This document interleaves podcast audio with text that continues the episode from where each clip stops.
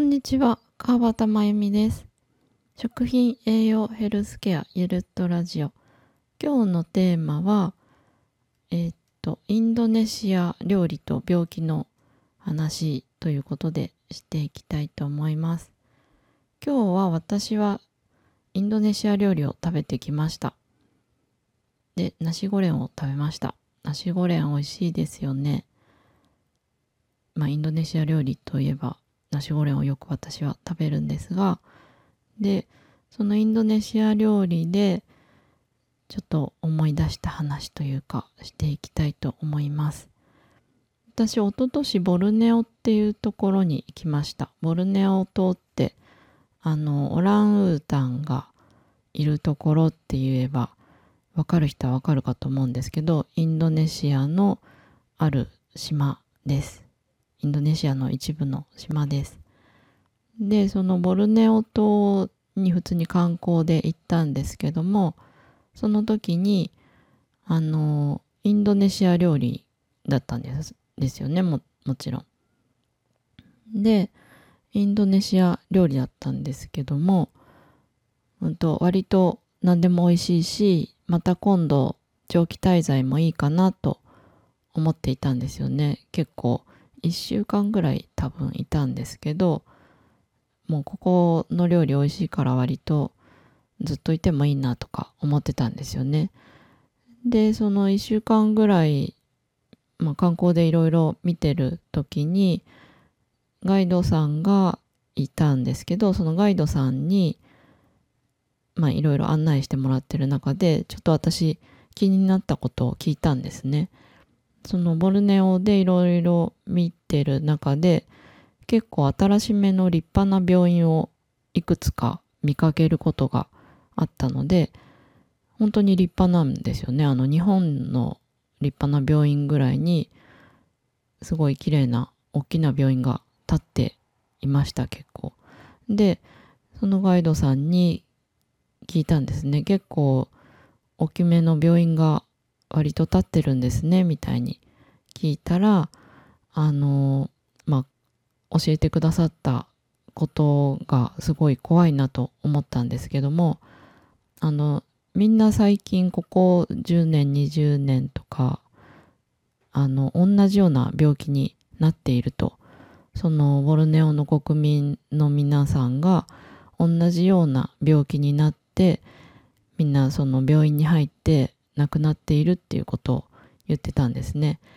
で、その病気っていうのは、一昔前はなかったような病気で、で肥満とか心臓病とか糖尿病とかが増えてきていて、で、亡くなる方の原因っていうのが、その、そういった病気によって脳卒中とか脳一血とかの脳血管障害で、あとは心臓病とか糖尿病とか、そういった病気で亡くなる方がすごく多いというふうに言ってました。で、その原因が、そのガイドさんが言ったんですけど、その原因として、そのインドネシア料理って揚げ物がほんと多いんですよね。揚げ物も多いし、油を使った炒め料理もすごく多いんですよね。で、実際私もそのボルネオに滞在してた時に、本当に揚げ物系をたくさん食べていましたね。で、その揚げ物が多いっていうのは、あの、まあ、素材とかも中国文化の影響を受けていて、あとその調理法も炒めたり揚げたりっていうのも中国文化の影響を受けているっていうことででした。で、ボルネオに実際ここ、まあ10年ぐらいですかね。10年、20年、本当にあの中国の方が増えてきていると、移民というか住んでいる方が増えているっていうのもあって、その料理として揚げ物とかが多くなっているっていうことでした。で、そのインドネシアがヤシ油の大量生産国らしくって、そのヤシ油を、が、まあ安いからよくそういった揚げ物とか炒め物に使ってるらしいんですよね。でそのヤシ油っていうのはあの飽和脂肪酸っていうような部類で言われるやつなんですけどでその酸化した油分っていうのを結構多く食べている状況でそういう同じような病気に結構ボルネオの国民の皆さんがなっているということでした。でそのガイドさんの、うんと、親とかおじいちゃんおばあちゃん世代もみんなやっぱ同じような病気で亡くなっていると言っていました自分も結構お腹が出てきて心配だとも言ってましたっ